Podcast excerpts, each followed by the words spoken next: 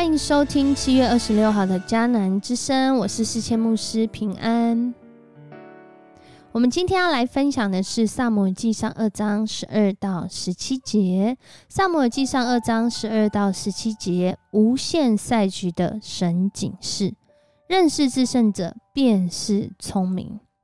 我们认识至胜者吗？若我们认识这位赏赐我们自然律，透过大自然来带领我们、教导我们，也让我们活出尊重、敬畏上帝生命的主。我们就要从其中来经历那生命的泉源。要来 RPG 祷告的经文在十啊箴言十三章十三到十四节，这里说：藐视教训，自遭灾祸；听从训诫，稳妥安全。明智人的教导是生命的泉源，智慧使人逃脱死亡的险境。然而，死亡的险境。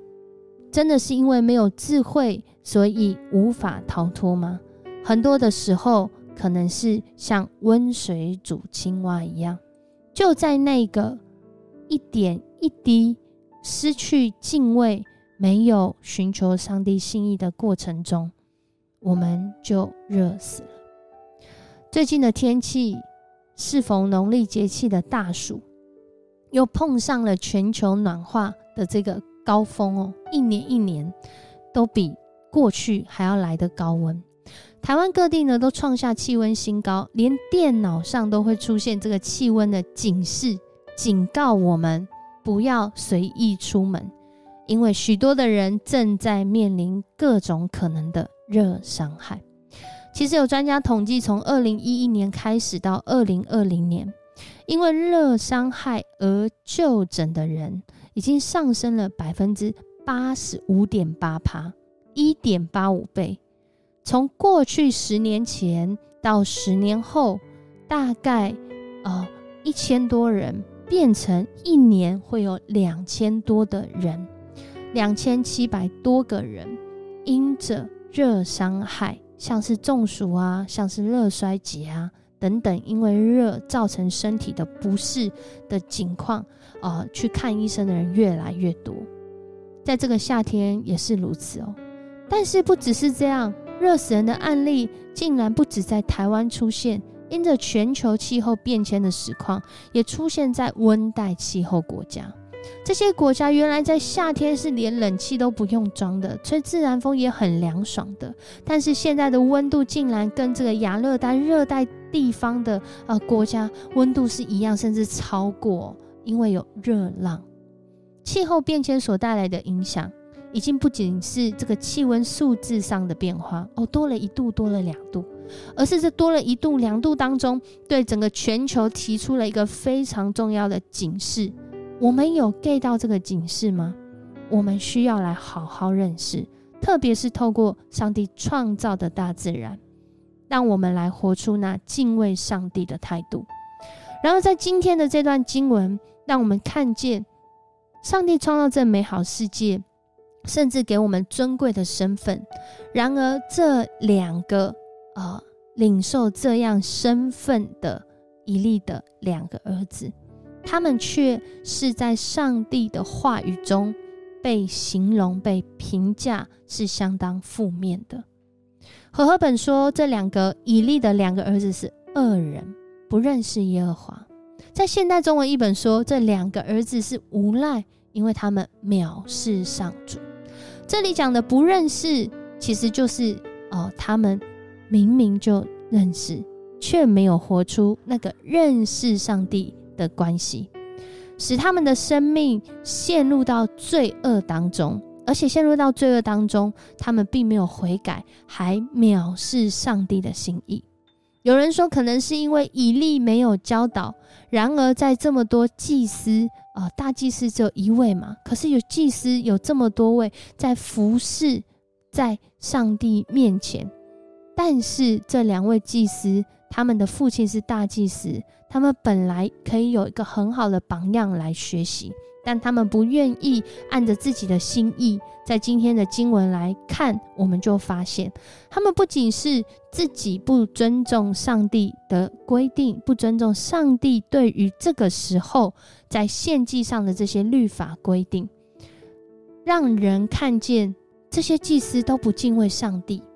不仅是让他们自己犯罪，他们还引还绊倒别人的信仰。正当呃有人要献祭要煮肉的时候，这些祭司的仆人就来来干嘛呢？就是在讲这两个儿子，他们就拿着三尺的这个叉子。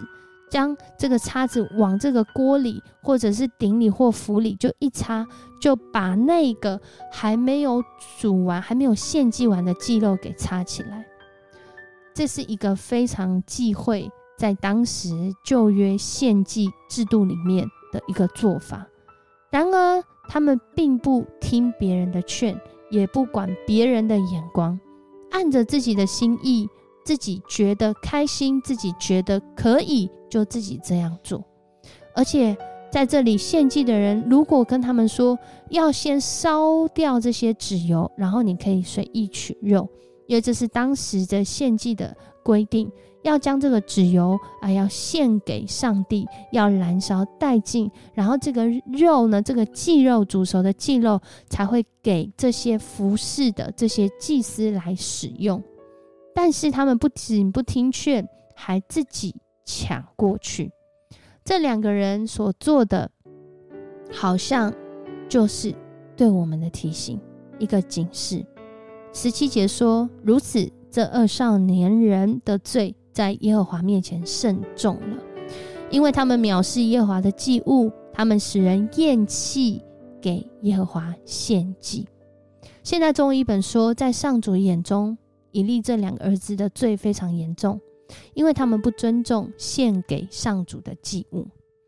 当我们面对到整个大自然的环境，面对到我们的生活，特别我们认识上帝他的心意，透过教会，透过现在的礼仪制度，透过现在的生活方式，是要叫我们的生命要得着那个从上帝来生命的泉源。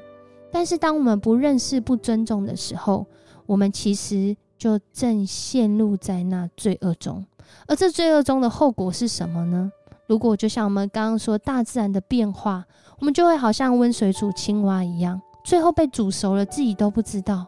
然而，这两个儿子，伊利的这两个儿子，他们面对到这境况，他们是不管。不管别人怎么说，不听教导，甚至我们后来会看到，以利讲的时候，他们觉得哦就是这样啊，没有什么好，我还是自己做自己想做的事，不尊重上帝，而他们也即将为不尊重上帝的结果来负责。这也让我们再次来思考，上帝创造这个大自然给我们每一个人，面对到这个全球的气温的问题，这个环境的变化。如果大自然也是一本上帝写给我们的书的话，我们如何来好好的对待跟尊重在现在的这个境况当中呢？其实就有人说啊，就可以做实践小小的改变，来让我们的环境呃能够永续下去。而不是一年一年温度越来越高，越来越高，好像没有回头路哦。我们可以借着随手关电源，或者是在我们吹冷气的时候，特别是晚上有人太热，真的睡不着的时候，可以用舒眠的模式来省电。甚至我们可以再多搭乘这些交通的工具，一起共乘，或者是用呃各样的方式少吃一些会造成二氧化碳更多的肉品，让我们能够来呃对待这个世界是更友善的。甚至我们在资源回收上面可以有更好的做法，让我们的地球可以永续下去。其实，透过这些气候的变化，透过圣经的话语，其实都在提醒我们：我们在这个世界上是被上帝赐福、享受这一切的。但是，若我们误用了，或者是我们没有尊重上帝所赏赐的这一切，其实我们可能会使自己陷在罪恶中，甚至绊倒。人的生命，就像以利的两个儿子，他们对上帝的不认识。这个不认识，不仅是指说他们不认识上帝，而是指说他们跟上帝没有合一的关系，而造成他们各样藐视上帝、绊倒别人信仰的行为。这提醒我在生命中哪些地方，我更需要来认识上帝呢？我们一起来祷告。主，我们感谢你，谢谢你赏赐给我们有这个地球。你让我们居住在这大自然当中，更是透过大自然一再的对我们说话。主啊，你也透过这温度的变化，警示我们要正视这个环境。主啊，更是要正视我们与你之间的关系，叫我们不止呃不高举自己，好像我们就是上帝一样，而是我们回到我们就是上帝的儿女，就是上帝的子民，我们就是人类。尊重这个大自然，也尊重上帝你的心意，更是在这尊重当中，主啊，让我们多想到，我们这个尊重的动作跟行为，不仅是带来我们生命的祝福，更是让我们身边的人，甚至我们的下一代，可以继续享受在主你的恩典当中。恳求主你帮助我们，让我们看见了这样的一个警示。我们更要寻求你的心意，认识你，让我们能够活出那跟你和好合一的关系，叫我们的生命能够得着真实的丰盛，而不限制在自己的想要跟需要里面而已。谢谢你与我们同在。我们向你献上感谢，求主你赐福我们，在这个很热的天气当中，活出从你来的平静安稳，活出从你来的凉爽。我们向你献上感恩，这样祷告，奉主耶稣的名求，阿门。